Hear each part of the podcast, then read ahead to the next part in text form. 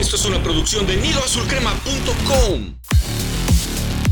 Bienvenidos al Nido Podcast. Somos exigentes, somos águilas.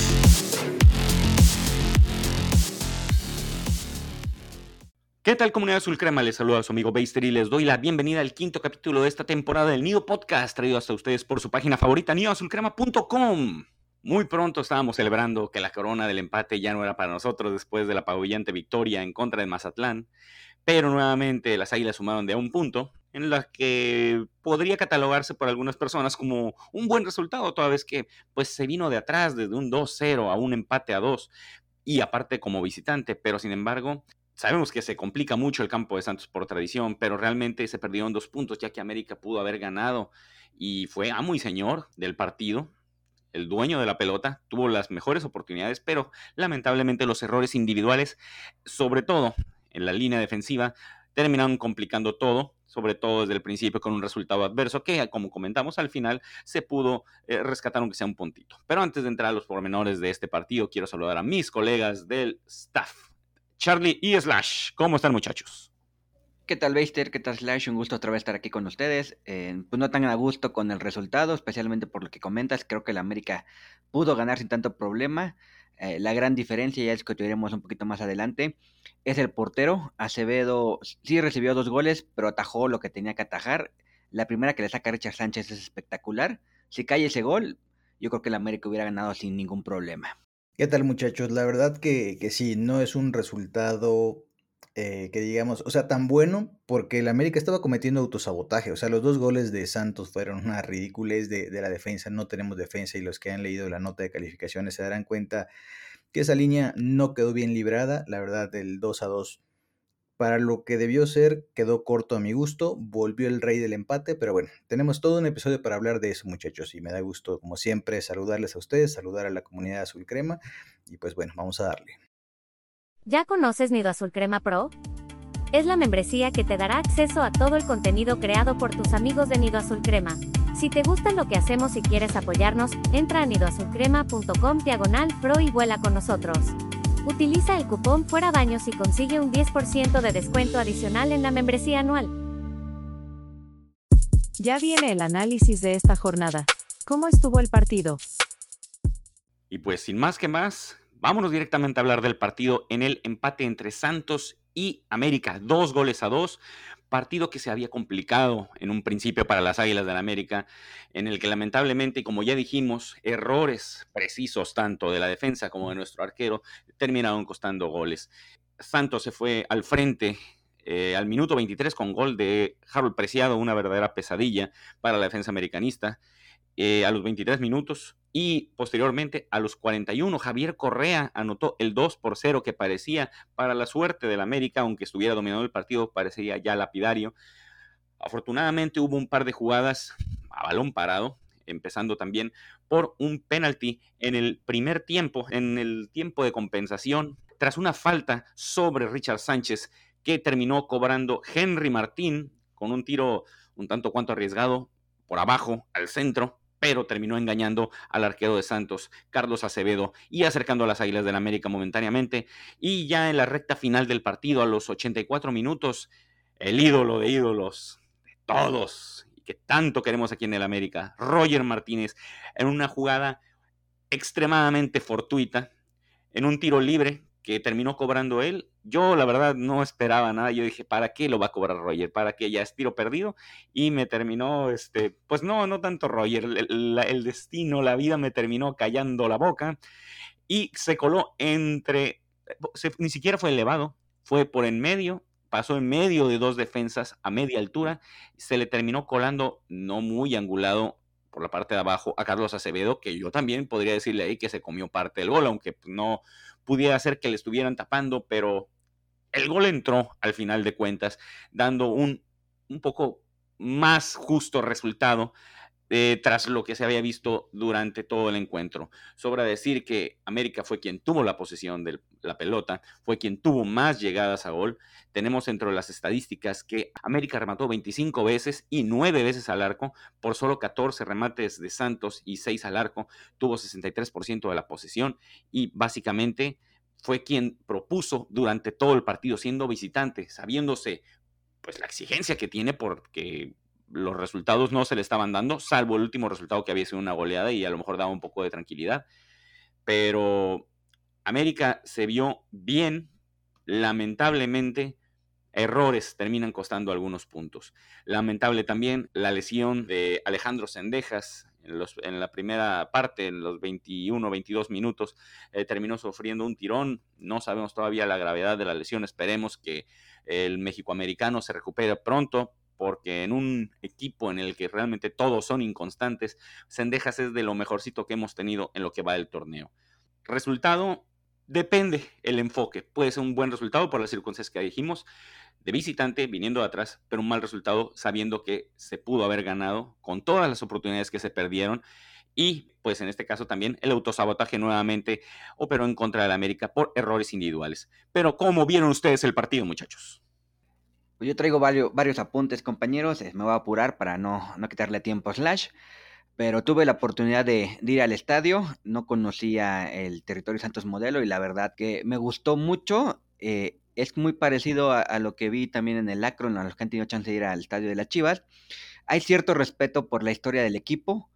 Eh, en el territorio de Santos Modelos hay estatuas de algunos jugadores, está la de Chucho, está la de Peralta, tiene una portería con baloncitos señalando fechas y el momento en que cayó el gol importante en la historia, tienen los escudos de los, de los entrenadores que ganaron, o sea, tienen cosas que a mí me gustaría ver en el Azteca, sí en el Azteca tenemos el túnel de Sague y el túnel de Tena, pero siento que que está muy olvidado toda esa parte. Entonces sí me dio un poco de envidia ver ese cariño que le tienen al, al equipo y que espero que en la remodelación del Azteca podamos volver a ver algo similar.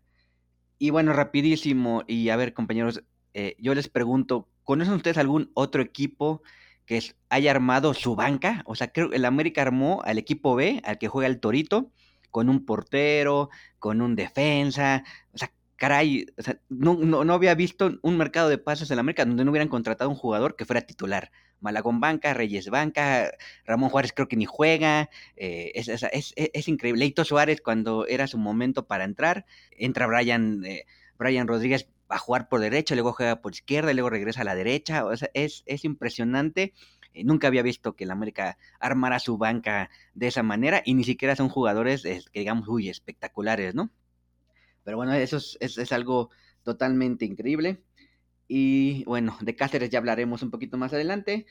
Y también eh, hubo una sensación ahí en el estadio, la gente se fue muy enojada porque dijeron que había sido un robo, que no era penal, que por qué había eh, este, dado tanto tiempo de compensación en el primer tiempo. Ahí hubo una confusión, el sonido local dijo que habían dado dos minutos y eran ocho, entonces por eso la gente estaba tan enojada de que no se acababa el partido. Obviamente no estaban de acuerdo con la expulsión.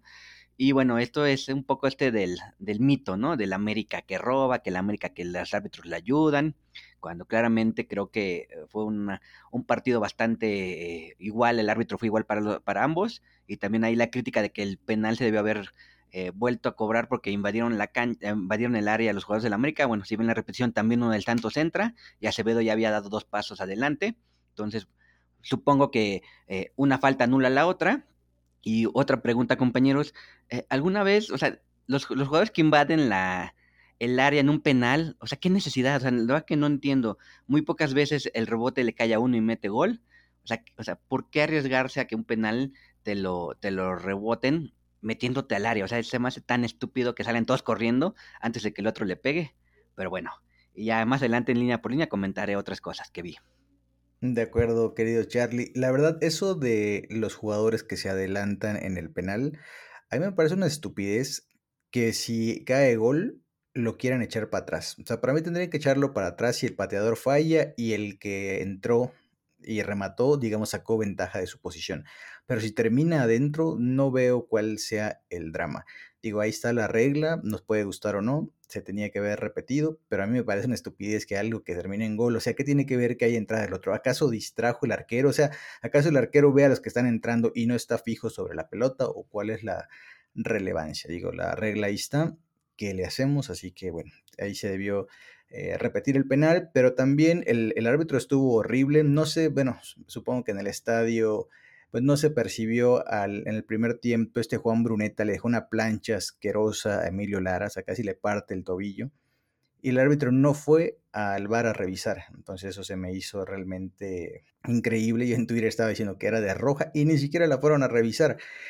Y en el segundo tiempo, cuando expulsan al de Santos, es una entrada muy parecida a la que recibe Brian Rodríguez y ahí sí lo llama el bar. Entonces yo siento que los árbitros no quisieron echar a perder el partido con expulsión temprana y finalmente ahí la dejaron pasar. La verdad que el arbitraje no me gustó demasiado. se sentí que Santos pareció equipo centroamericano, de esos que, enfrentamos luego en Conca Champions, que van a romper piernas. No todos, algunos de ellos, este Bruneta eh, o el chico este que finalmente le dio el raspón a, a, Richard. Fueron varias entradas ahí complicadas que se me hace raro porque Santos no es un equipo que se caracterice por eso, pero bueno, no sé si esta vez enfrentar al América y que la prensa hubiera ido a cubrir los entrenamientos, les haya calentado así de, ay, sí, como es el América, si vienen a cubrir a, Santos y cuando no, pues no nos pela, ¿no? Ya saben que el América pues despierta ese tipo de envidias. Con respecto a lo de la banca, la verdad es patético. Traes un portero que está en mejor forma que el que tienes, no lo pones. Traes un chamaco, eh, Israel Reyes, que tiene proyección europea, es un tipo que sabe de jugar fútbol. Pasa que en el América no lo he demostrado porque lo usan de central cuando no es su posición. Entonces, pagas una fortuna por él y lo tienes en la banca. ¿Por qué? Porque, ah, no, Cáceres tiene que jugar. Cáceres es la joya. O sea, tiene que jugar. Entonces, patético ahí, el Tano tampoco modifica. Si quiere usar a Chavita y quiere usar a Isra Reyes, que meta línea de 5 o que ponga de contención a Reyes, que es donde juega, o sea, a Israel, opciones hay. Lo que pasa es que el Tano es un necio, el Tano... No, el Tano es el gran problema de este equipo, a mi juicio, muchachos. E, es un tipo que confía en demasía en que los 11 que pone van a solventar las cosas, porque cuando el partido se nubla, él no sabe qué hacer. Empieza el cambio, por, eh, el cambio hombre por hombre y no pasa realmente nada. Es raro que un cambio del América funcione al Tano, porque son hombre por hombre. Entonces, ¿qué, ¿qué va a funcionar si la estrategia sigue siendo la misma. Igual, tengo unos apuntes ahí sobre Roger y su gol, pero bueno, ya les vamos a ir hablando en línea por línea, pero en general, como dije en la nota de calificaciones, el América es, es un como estos amigos que van al gimnasio, hacen pecho, hacen brazos y nunca hacen pierna. El América no tiene defensa, es un desastre. Y el 2 a 2, la verdad, no sé si merecido o inmerecido, porque el América hizo todo. Regaló dos goles e hizo dos. O sea, Santos solo se dedicó aprovechar un poquito lo que sucedía, pero la verdad este América no defiende ni aunque su vida dependa de ello. Muy bien, ahora vamos a ver qué opinión tienen nuestros colaboradores, Pete y a Torres. ¿Cómo les va amigos de Nido Podcast? Les saluda a Torres.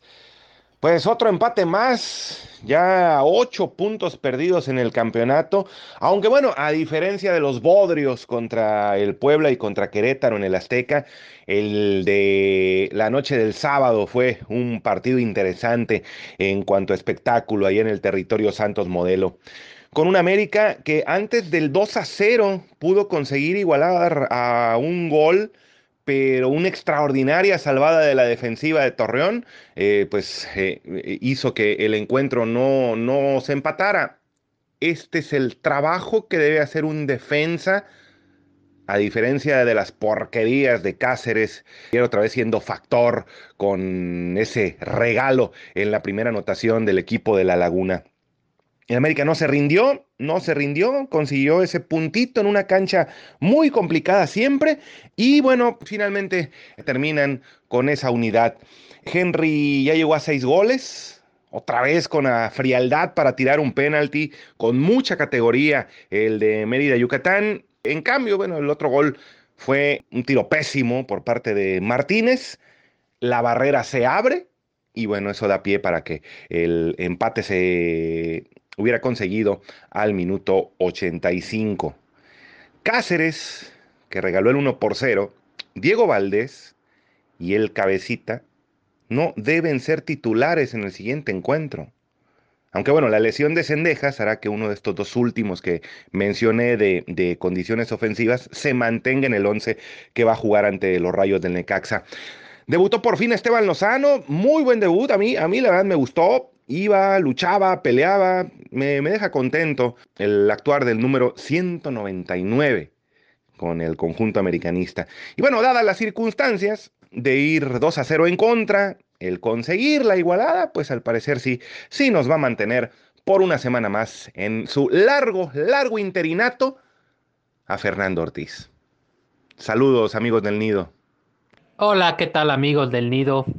El juego contra Santos destaca por el corazón que le echó el equipo, con eso bastó para empatar esta vez, aunque necesitaron de dos graves errores defensivos de Santos para, para hacerlo. Atacaron, atacaron, pero en realidad la portería del Torreón nunca estuvo en peligro.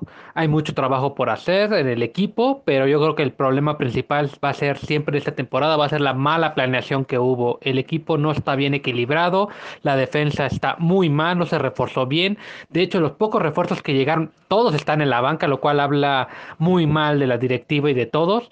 Pero bueno, es apenas la jornada 5, se está sacando los resultados y esperemos el equipo levante. Pero yo veo muy difícil en este momento que se pueda ser campeón. Un abrazo. Arrancamos con el línea por línea, sin miedo. Es momento de entrar al análisis de cada uno de los participantes de este encuentro por parte del América y vamos a empezar con la portería que en este momento Slash se está relamiendo los bigotes para hablar de la actuación de Oscar Jiménez. Los micrófonos son tuyos, Slash. Gracias, querido Beister. Y contrario a lo que pudiera parecer, yo no disfruto que Jiménez le vaya mal. Es un tipo que me cae mal, pero no disfruto que le vaya mal porque le va mal a mi equipo y mi equipo está por encima de cualquiera de estos nombres por mucho que me caigan mal, como en su caso fue Paul Aguilar, que, quien me ha leído por años sabrá que fue un tipo que yo detesté cinco años, de 2014 a 2019 creo que estuvo. Entonces, no por eso era que le deseaba mal o algo. La realidad es que Jiménez cada semana, más allá de lo que yo diga, siempre parece que puede hacer más en los goles. No, no, se trata de decir todos los goles son su culpa porque me cae mal. Lo vimos en el 2 a 2. Un disparo no era tan lejano, o sea, un, una distancia difícil si, iba colocado, pero iba a su poste. Si, si el tiro va cruzado, bueno, es gol y ya, eso no la saca nadie. Pero por su poste, por favor, se supone que tiene 34 años, se supone que ya entrenó con Marchesín, ya entrenó con Ochoa, ya, entrenó con todo el mundo. Creería yo que esos goles no le tendrían que entrar. Y bueno, sigue sucediendo. Le siguen rematando en el área chica también. El primer tiempo hubo una jugada donde le ganaron a, Araujo. Y el tipo este, no salió y le remataron literal a un metro de su portería. Entonces no es tan fácil como parece esto de de la salida. De hecho, yo tuve escribí una columna que decía que es un mito eso de, lo, de que los arqueros salen, ningún portero sale, y porque Jiménez de vez en cuando hace una salidita y emociona a la tribuna, ya creen que es un salidor, la verdad es que tampoco sale. Y bueno, para mí es, es decepcionante su actuación, en la nota lo dije muy claro, tiene que jugar Malagón, porque si no juega Malagón, se va a oxidar y cuando lo requieran, va a resultar que Malagón es un tronco y va a decir el Tano, ¿Ven por qué no juega? Porque es un tronco. Sí, güey, porque tú lo mataste, porque él venía jugando y decidiste que la banca era su lugar. Así que horrible el Tano en el tema de la portería. Perdón, Slash, eh, si te acuerdas, eh, también Baster, si te acuerdan de la serie de la América Netflix, en el capítulo que extrañamente le dedicaron a Oscar Jiménez, eh, comete un error contra el Santos en la cancha del Santos. bueno, parece ser que esa cancha no, no le sienta bien. Y sí, es, es terrible ese gol. La verdad que eh, la, gente que estaba junto a mí, pues nomás se reían porque no entendían este, cómo se le había ido. Y el que estaba atrás de mí dijo, esa la sacaba Ochoa. Y yo estoy de acuerdo, aunque Beister se enoje. No, no estoy seguro que también Ochoa lo hubiera sacado. Es un hecho. Eh, ahí es, eh, estoy completamente de acuerdo con lo que dijo Slash. En ese gol, como en otros goles que le han anotado, parece que pudo haber hecho más Oscar Jiménez. Y ahí es donde se diferencia a un portero cumplidor de un buen portero o de un excelente portero. Sacar las que son difíciles, las que son fáciles, pues ahora sí es que aplica el de para eso le pagan. Pero siento que Oscar Jiménez, a pesar de que tuvo un par de buenas atajadas, eh, al final pues terminó afectando en el marcador un error suyo, porque ese segundo gol fue completamente suyo. Entró a su poste, el tiro no estaba tan cerca como para decir que lo habían fusilado, así que sí hay total responsabilidad de Oscar Jiménez. Para que veas, Slash, que sí, sí lo critico. Qué bueno, querido Beister, me gusta que seas objetivo, por eso es titular indiscutible, así como el cabecita Rodríguez, titular por izquierda, siempre listo para la acción. Yo solo quiero comentar ya para finalizar este tema de Oscar Jiménez. Me interesó ver mucho su reacción. Ya ven que cada semana yo siempre digo, es que Oscar Jiménez se la pasa gritando a sus compañeros, se la pasa levantando los brazos como diciéndoles, idiotas, defiendan cinco pesos. Y cuando cayó ese gol, mirada hacia abajo, brazos hacia abajo, o sea, él sabía que había fallado, entonces, repito, no es que yo lo disfrute, pero él sabe que falló, o sea, desearía que no fallar, desearía que el América tuviera tres puntos más y decir, bueno, ganamos en Santos, era una cancha difícil, pero la realidad es que no, sí falló, nos costó allá dos puntitos y pues bueno, yo, yo sé que vamos a aplicar la misma que decíamos con Ochoa, o sea, si falla el arquero, ¿dónde están los otros 10 para ayudarlo? Yo estoy de acuerdo. Y bueno, ahí Roger con un poco, con suerte, como dije en la nota, con suerte, lo ayudó. Entonces, para eso son los compañeros, para ayudar. Entonces, esperemos que si el Tano va a mantener a Jiménez, que el, iba a decir el, el chamaco, no es tan chamaco, pero que se serene, o sea, que se crea por lo menos unos meses que es el portero titular y que tienen la confianza de todos más allá de las críticas. O sea, criticarlo no es decir quiero que falles, es güey, quiero que mejores. O sea, te están pagando bien y entrenaste con buenos, este es el momento que esperabas. Demuestra que de verdad estabas para jugar y que lo que hiciste antes no fueron lloriqueos, porque de momento todos han sido lloriqueos. A mí no me da ninguna garantía. Esperemos que con este error, pues también le dé una dosis de humildad también a Oscar Jiménez sobre todo para el trato con los compañeros, porque si esos ademanes que tiene de estar reclamando, pues no dejan nada bueno y no le van a ayudar. Pero bueno, ya dejemos de hablar de Jiménez y vámonos con otros de los culpables, que es la línea defensiva, que estuvo integrada por Emilio Lara en la lateral derecha. Partido, pues, regular para el, joven canterano americanista. Sí, eh, tuvo una, una ligera mejoría, tuvo unas mejores coberturas. Sin embargo, vemos que el fuerte del juego de Emilio Lara es los arribos. Constantemente se le ve pisando eh, territorio enemigo. Sin embargo, algo que debe cuidar mucho, y esto se quedó demostrado nuevamente, y ya lo habíamos mencionado en, episodios anteriores, Emilio Lara pierde demasiados balones. En este caso perdió 21 balones. Si no me equivoco, fue el que más perdió el balón de todo el equipo. Si tú como lateral izquierdo o como lateral derecho en el puesto que sea, pierdes el balón eh, ante un ataque que es tan veloz por los costados como es el de Santos, prácticamente le estás dando una sentencia de muerte a tu barquero y pues a tus compañeros. Tiene mucho que mejorar todavía, pero por lo menos yo siento que la actitud de Emilio Lara ha cambiado un poco, se ve un poco más sereno, un poco más concentrado, pero tiene que corregir todavía muchos aspectos.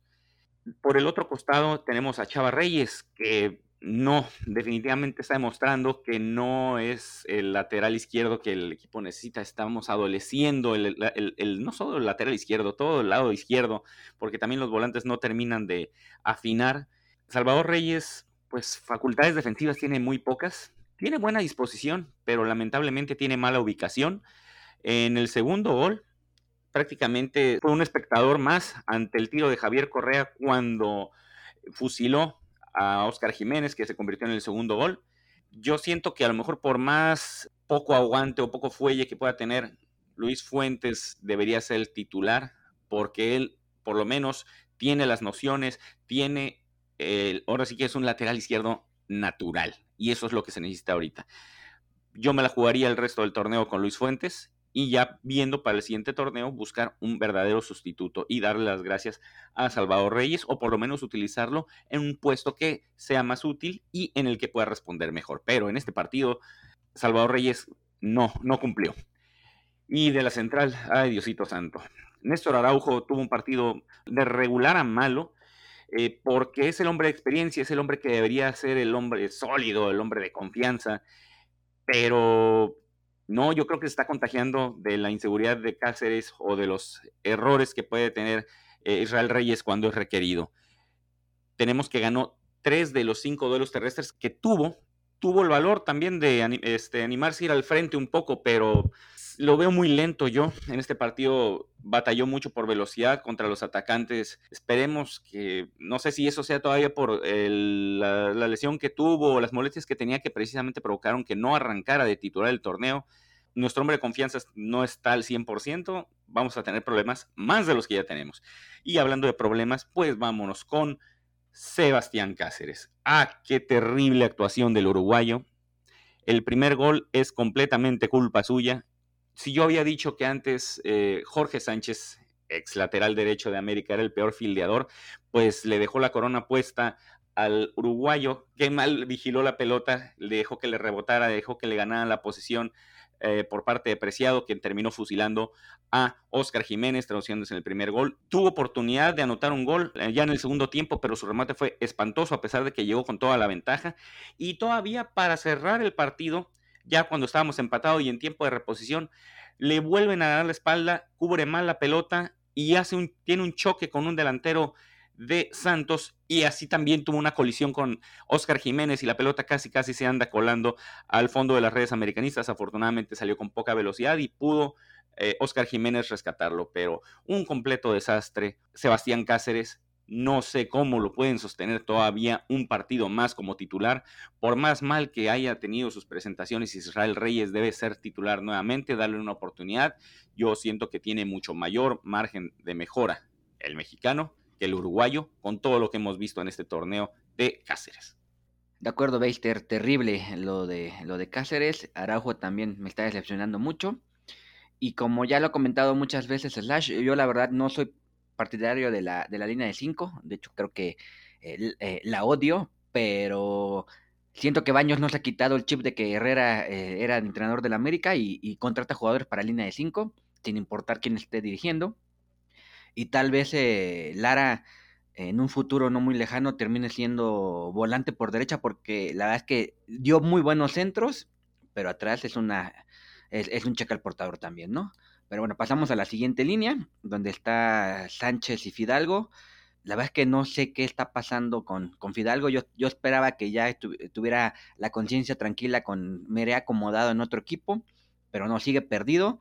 Eh, tocó la pelota 100 veces, bueno, ¿y de qué sirve que toque tantas veces la pelota si todos los pases son al, al costado? Ya lo hemos comentado varias veces, no nos sirve de nada un Fidalgo que nomás hace toquecitos y sí, de ahí hace de repente un riguilete y tres o cuatro quiebres, pero el balón siempre va para atrás o va para el lado.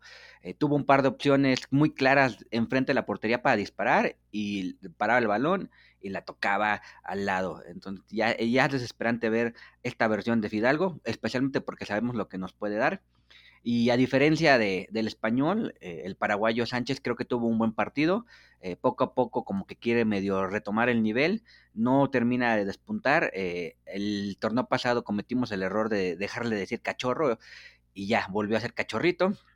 Entonces ya simplemente le vamos a decir Richard, no vaya a ser que, se nos vuelva a perder.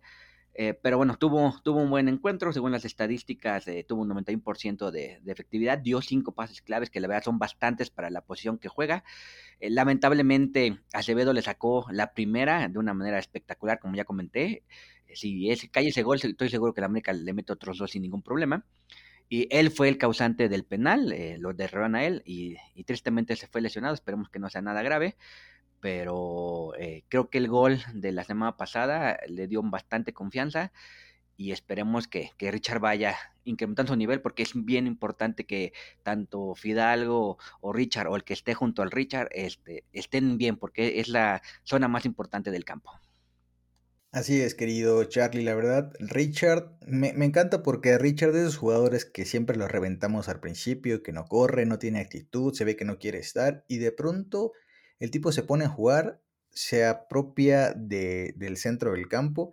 Y resulta que es Don Cachorro, Don Lobo, creo que ya le decíamos. Entonces, es, es, raro lo que pasa con Richard. La verdad, de nuestros centrocampistas es el que está en mejor forma.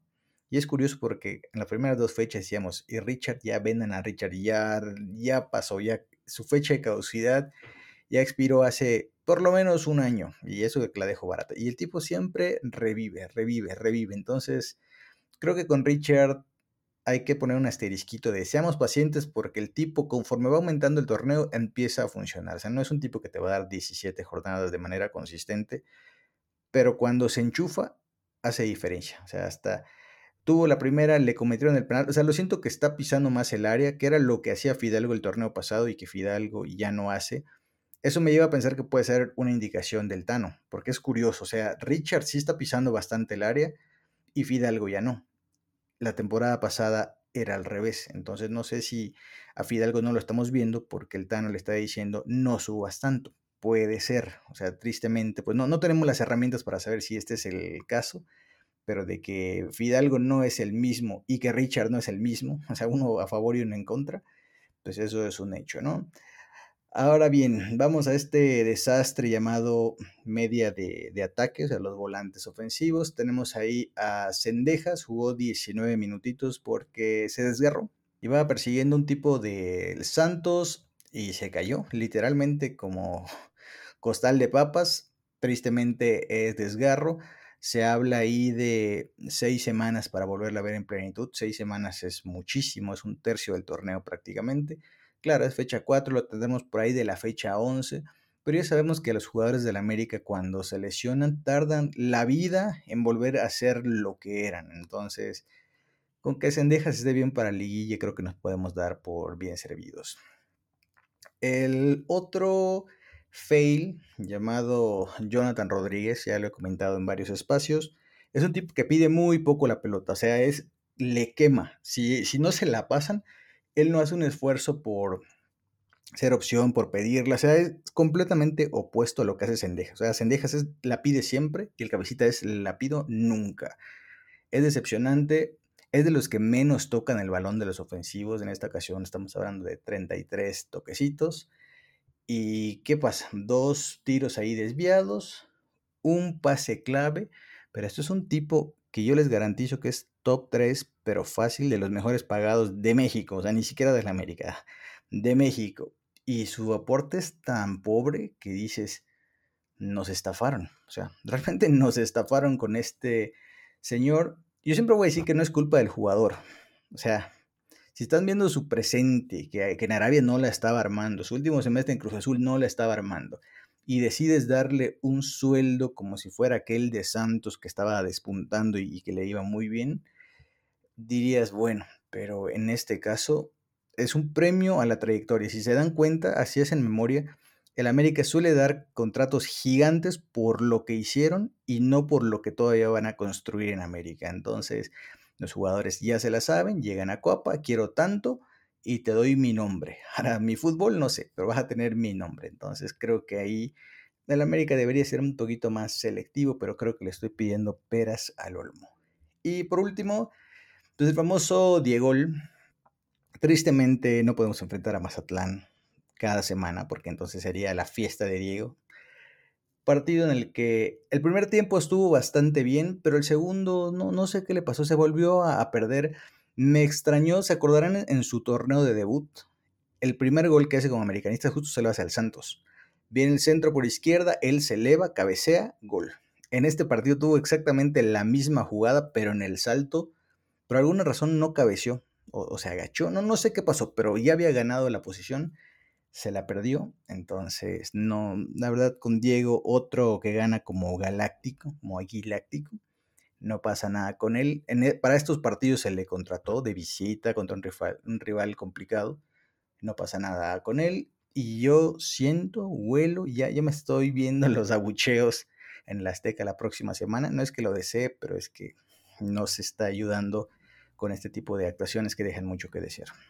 Nada más rápido antes de que entres, eh, eh tanto eh, Diego como Cabecita en los primeros minutos ahí en la tribuna tuvieron abucheos pero luego se volvieron tan intrascendentes que hasta la tribuna se cansó y se aburrió de abucharlos, porque no era ni necesario, ¿no? No había ni que presionarlos, solitos fallaban todo lo que tenían en los pies. Sí, una calamidad esta línea, pero pues bueno, vamos a ver qué sucede en los próximos partidos. Y eh, el último de los titulares que estaba en punta, pues fue nuestro goleador, Henry Martín, que vuelve a hacer gol, como ya lo comenté, a través de la vía penal. Tiro que no, no me agradó la forma que lo tiró, pero al final entró. Siento que no sé, en comparación de cómo se cobró, de cómo cobró el penalti la vez anterior, que lo tiró completamente angulado, muy bien tirado, de los mejores que he visto mucho tiempo, no sé por qué ahora cambió la fórmula tan drásticamente, tirando al centro, abajo, con mucha potencia, eso sí, pero eso fácilmente hubiera sido atajable. Al final lo que importa es que entró. El detalle es de que Henry tuvo un par de oportunidades más, entre ellos un cabezazo que prácticamente estaba solo en el área y lo tiró apenas por un costado de la portería de Carlos Acevedo.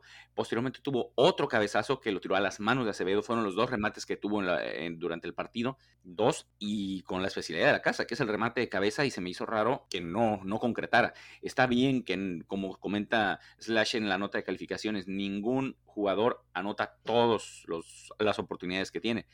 Pero siento yo ahorita que Henry ya está como para exigirle más, sobre todo en oportunidades tan claras Esperemos que, no, no entre en desconfianza, que sabemos que Henry Martín en su momento era de rachas de que cuando, no sé, se deprimía o entraba en desconfianza, podía pasar semanas sin anotar gol. Yo confío en que la madurez futbolística de la bomba eh, siga y ha llegado para quedarse y esto sea, sea solamente un pequeño bachecito y que la próxima semana vuelva el Henry goleador bastante participativo el yucateco, tuvo un pase clave por ahí y a partir del gol de Henry Martín, pues ya América trató de buscar el empate y al final se consiguió por medio de Roger Martínez, que bueno, de eso se va a encargar de hablar ahorita Charlie cuando entre con las sustituciones. De acuerdo, Beister. Y nada más de Henry Martín rápido, creo que traía en la cabeza esto de empatar el récord de Oribe Peralta y por eso hasta su celebración fue así con, como que se estaba cepillando los dientes. Eh, eh, yo suponía que el cepillo, para él le decía el cepillo por el pelo, pero ahora igual puede ser por los dientes, no sé.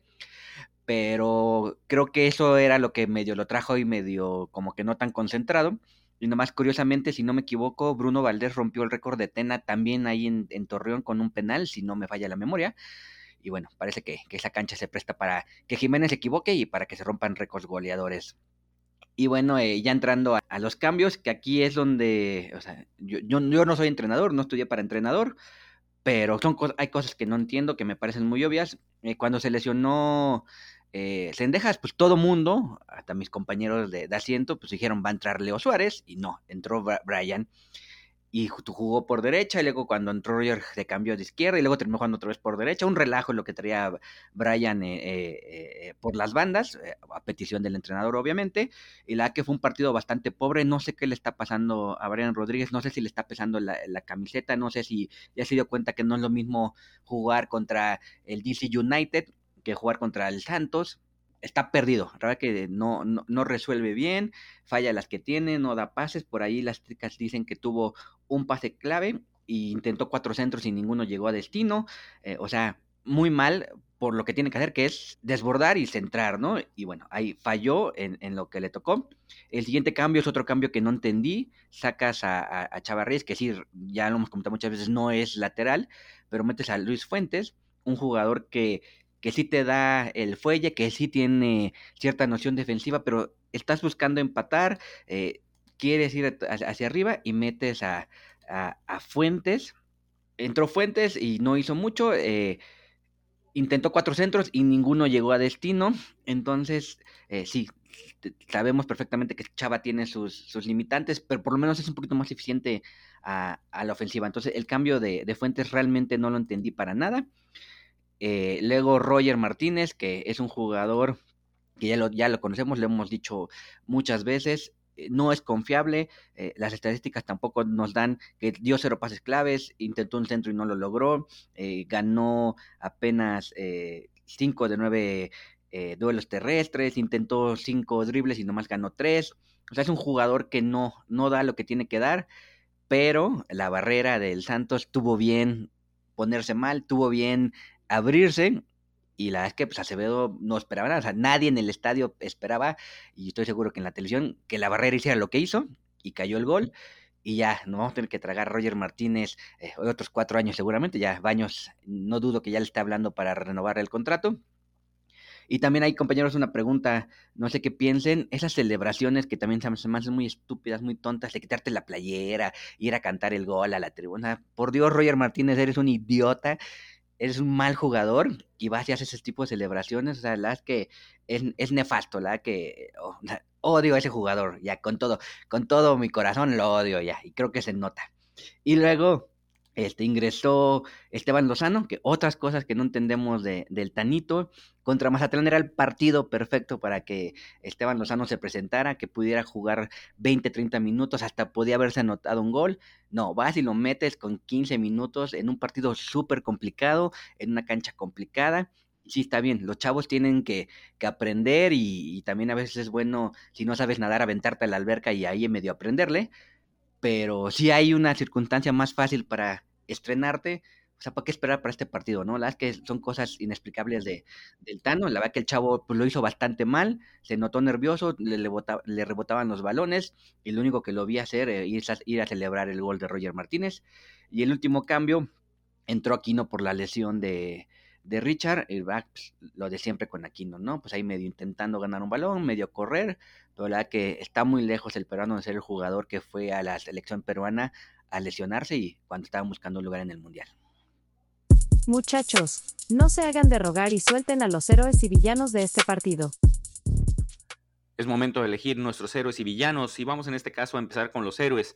Yo mi mención honorífica se la voy a dar a Henry Martín, aparte del gol que consiguió, que bueno, ya hablé a fondo de que no me gustó su cobro, pero pues mientras entre, eso es lo importante sigue siendo un hombre que es importante, se está involucrando con sus compañeros, eh, se votó las veces que fue necesario, jaló la marca de los compañeros que están llegando por los costados, puso un pase clave, se ve mucha movilidad. No fue el partido más afortunado en cuanto a la puntería de Henry Martín, pero es eh, un, tipo que se está compenetrando más, está haciéndose eh, un hombre más activo al momento de generar jugadas para sus compañeros eso ya ha sido una constante y en este partido pues es algo que lo hizo destacar un poco más de entre sus compañeros aparte del gol, pues entonces por eso le voy a dar mi mención honorífica y el héroe del partido, sin ser tampoco una gran maravilla el partido de el paraguayo Richard Sánchez, siento que como ya comentaron también de los eh, volantes que están actualmente como titulares fue el que tuvo la mejor actuación.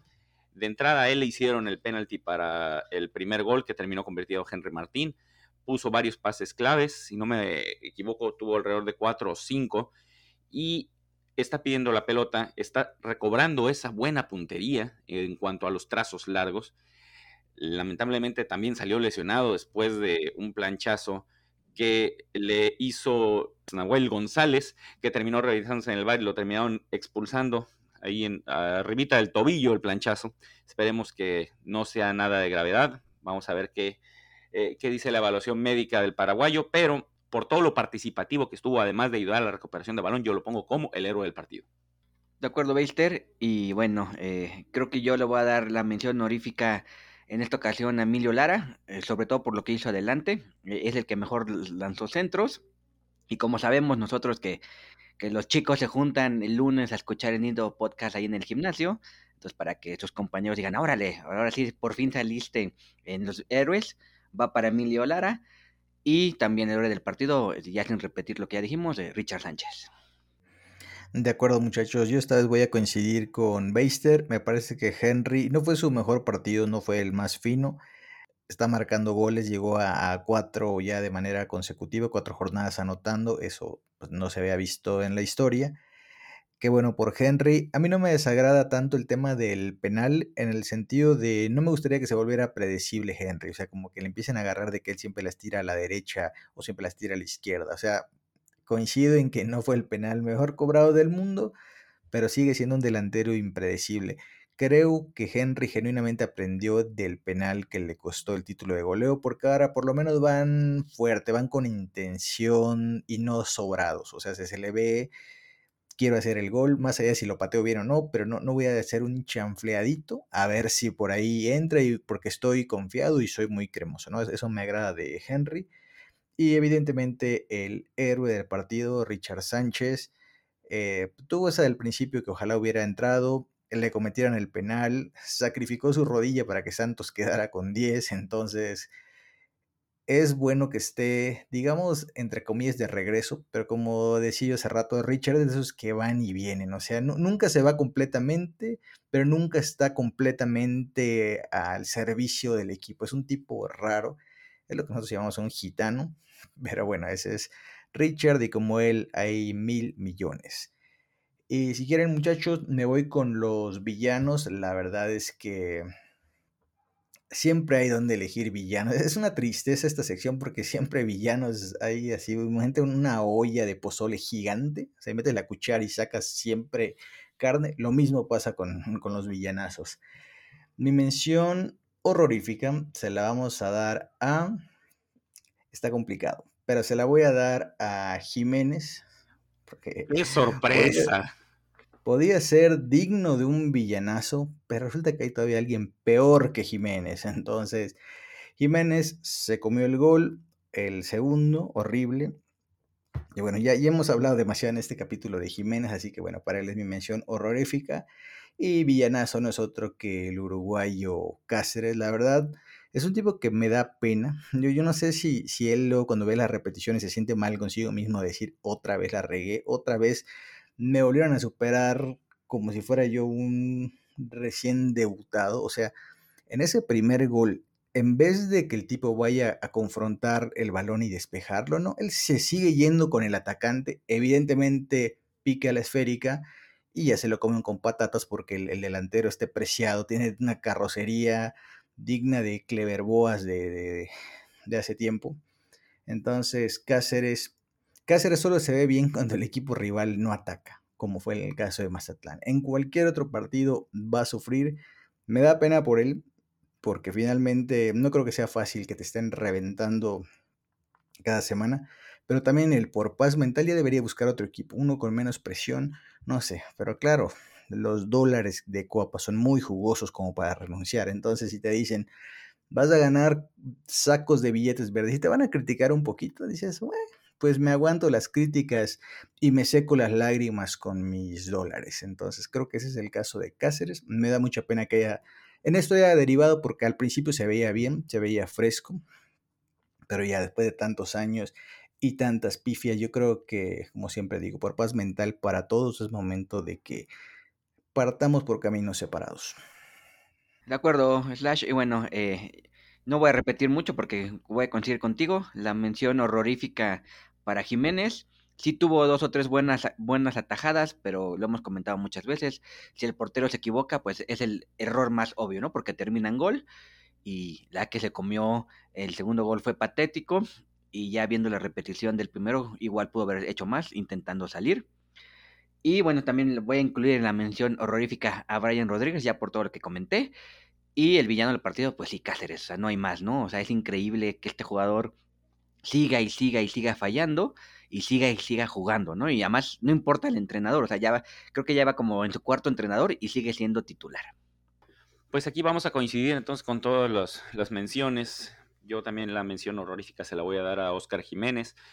Como comentan, tuvo un par de buenas atajadas, una bastante buena que incluso este, pegó en el poste, pero independientemente del gol que se comió, el segundo, eh, sigue escupiendo muchos balones. Siento que no, no es muy sólido, no es muy seguro al momento de recibir los balonazos. Y yo le cuento dos, tres o cuatro balones sueltos por partido. Y eso en algún momento, si un delantero atacante está bien ubicado, puede traducirse en un contrarremate y un gol. Tiene que trabajar mucho Oscar Jiménez. Es buen atajador, pero nada extraordinario. Y en el América ocupamos gente extraordinaria, aunque ya cada vez es más difícil eh, obtener jugadores así. Y el villano del partido, pues no es otro, como ya comentaron, Sebastián Cáceres, un desastre en la defensa, malo fildeando, malo cubriendo. No voy a repetir todo lo que ya comentamos, es el villano del partido. Es momento de entrar a preguntas de la afición. Ahora vamos a darle voz a la comunidad azul crema y empezamos con los comentarios y las preguntas de ellos. ¿Y qué tenemos primero, Slash? Nuestro amigo Luis Chávez nos pregunta, ¿quiénes deben ser titulares en la banda izquierda del equipo? Hemos visto a muchos jugadores por ese lado, pero ninguno ha rendido bien o son pequeños chispazos.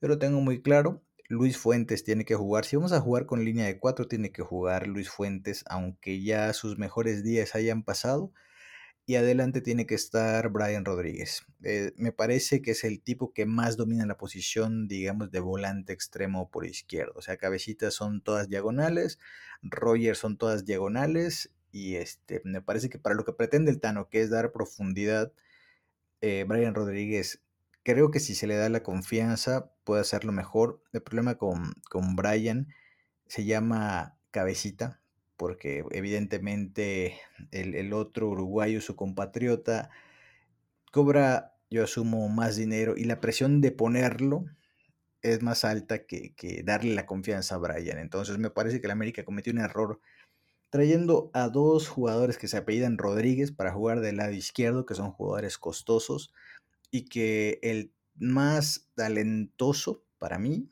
que es Brian, no va a haber minutos mientras esté la sombra ahí de cabecita para justificar la inversión que hizo el América. Entonces yo los pondría esos dos de ese lado.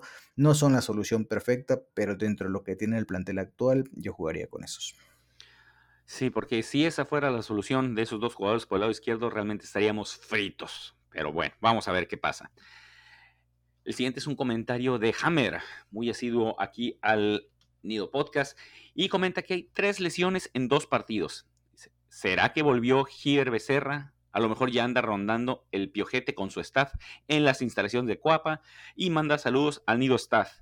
Hammer, que la boca se te haga chicharrón, por favor, ya sea nomás con Giver Becerra y sobre todo con el Piojo Herrera. No queremos a esos tipos de vuelta por acá, aunque si no se concreta el, el arribo de Herrera a la selección mexicana, que sigue siendo uno de los candidatos supuestos, y pues mientras esté en la cuerda floja el Tan Ortiz con, mm, pues al no sé que vengan algunos malos resultados, siempre está latente la posibilidad de que Miguel Herrera pudiera volver. Esperemos que no sea este caso. No, por favor, Víctor, ojalá que eso nunca más lo vuelva a pasar, ni siquiera de visita, que no vuelva a pararse en Cuapa eh, Miguel Herrera. Y bueno, la siguiente eh, pregunta, que es más bien un comentario de Don Les y que creo que va a ser un poco polémico, a ver qué piensan ustedes. Dice que yo sé que es contra el americanismo actual decir esto, pero qué bonito juega el América. Circula el balón con triangulaciones que parece equipo que, juega de memoria. Desde el torneo después del título de 2002 y con Carriño no, se veía un América así. Eh, da gusto ver los partidos. Creo que no estoy tan de acuerdo con, con el buen Don Les. O sea, sí, cuando el América se enchufa, obviamente da partidos espectaculares. El 7-0 contra el Cruz Azul es un ejemplo pero no siempre se, no siempre se enchufan, no siempre están, yo creo que no juegan tan bonito, yo creo que hay muchos errores, sobre todo atrás, y sí, no, no estoy tan de acuerdo. Eh, o sea, se conocen bien, pues llevan ya 20 años jugando juntos, eh, faltaba más, ¿no? Que, que, que, no se conocieran. Y sí tocan mucho el balón, le hemos dicho, esta parte del fútbol, el estilo español de toque, toque, toque, toque, toque, toque, y nunca disparo a la portería, pues sí, puede ser que se vea bonito, pero no sirve de nada si la pelota no termina en la, en la red contraria.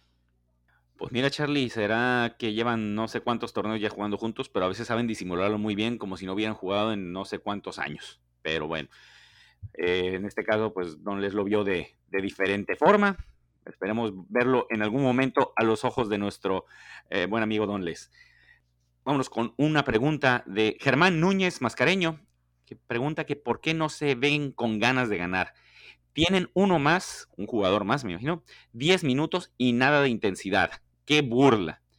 Mm, pues miren, por intensidad yo siento que no se le puede recriminar tanto al planteamiento o a la actitud de algunos jugadores, porque América estuvo encima casi todo el partido. Lamentablemente no pudieron concretar las oportunidades. Hay algunos jugadores que sí se ven demasiado pasivos, caso Roger, caso Cabecita, eh, por algunos lapsos eh, Brian Rodríguez, Diego Valdés es un témpano de hielo, también no, no hay esa intensidad. Y el problema es que todos los que estoy comentando son la línea ofensiva. Y cuando tienes un jugador de más, pues como ya comentó ahorita Germán, durante poco más de 10 minutos, es inconcebible que no vayas por todo, no vayas por todas las canicas, vayas a tratar de ganar el partido. Tienes uno más, queda tiempo y has jugado mejor todo el partido.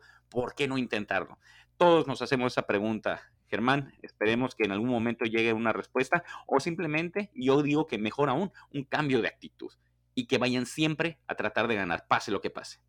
Así es, yo coincido con Germán, me pareció que el América no apretó tanto los últimos 10 minutos. No sé si el Tano le dio frío saber que tenía a Cáceres y a Jiménez, o sea, el América estaba jugando con dos menos, entonces eh, se puso 10 contra 9 el partido, entonces no sé si, si fue por ahí el tema, pero sí, a mí sí me faltó verlos así con ganas de ya remontemos esto. ¿Se acuerdan con el América hasta hace unos pocos meses? Era el ave de las remontadas, no sé qué, puro cuento. Entonces, sí me quedaron a deber. Pero bueno, vámonos con ya mi última pregunta de, de este episodio de Minawi. Le mandamos un saludo, siempre atenta ahí con eh, la comunidad, participando. Nos dice, jugar sin laterales se paga caro, pero no cambia el esquema del Tano. Los errores de este partido son los de siempre en pretemporada.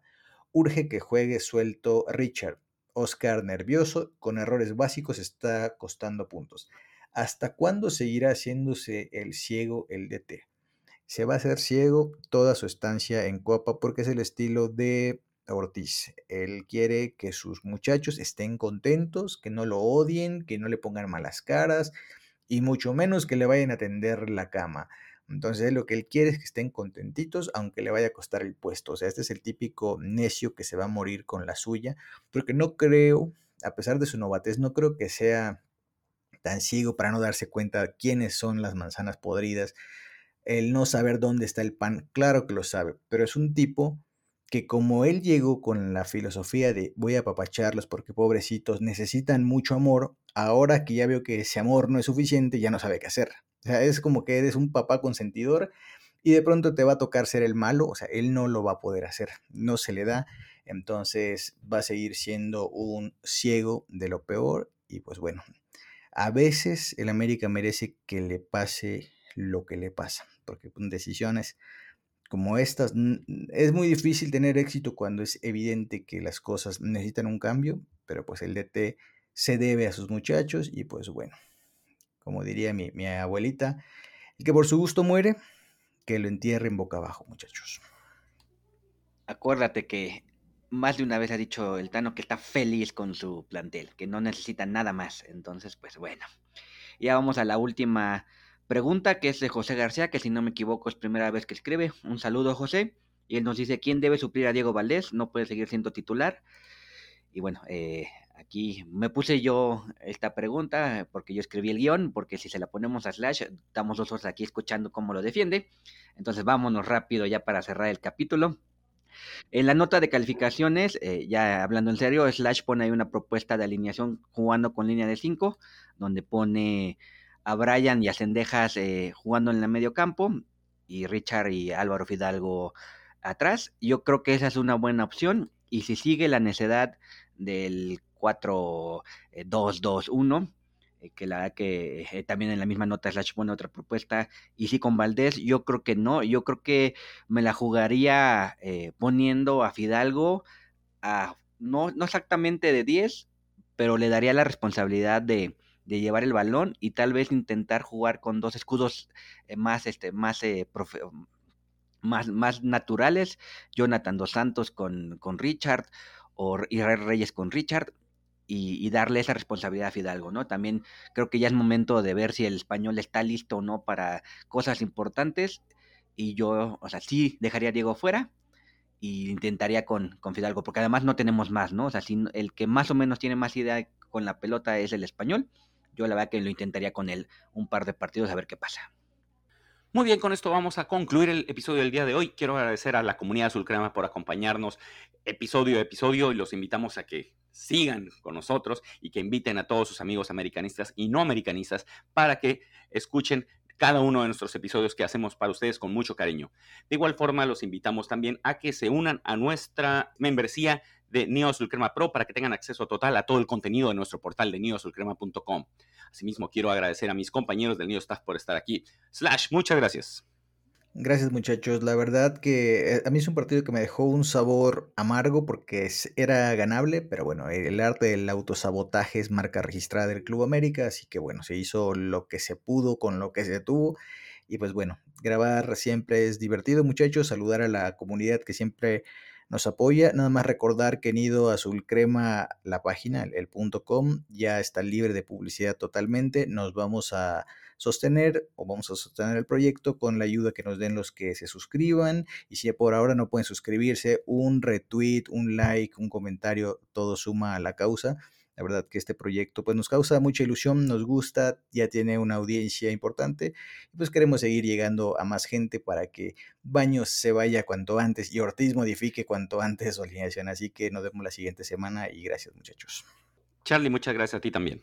Muchas gracias, Beister. Muchas gracias, Slash. Como bien lo comenta, eh, es un gusto platicar con ustedes siempre. El partido se me dejó un sabor amargo y ya rapidísimo, unos apuntitos. En el estadio Corona eh, sí me tomé una corona y venden Dr. Pepper que me pareció fenomenal. Eh, yo soy fan del Dr. Pepper y, estuvo padre ver el segundo tiempo tomándome uno. Y eh, una disculpa, esta semana no hubo nota de las chicas que ganaron a Necaxa. Ya nos vamos a poner las pilas para estar al día con ellas. Amigos de la comunidad Azul Crema, los invitamos a que nos sigan en nuestras redes sociales, en Twitter como arroba Crema y en Facebook como neoazulcrema.com. Asimismo, los invitamos también a que participen en nuestra trivia de Águila Master en águilamaster.com y sigan visitando nuestro portal de nidoazulcrema.com. Sigan escuchando todos nuestros episodios y recuerden que somos exigentes, somos águilas.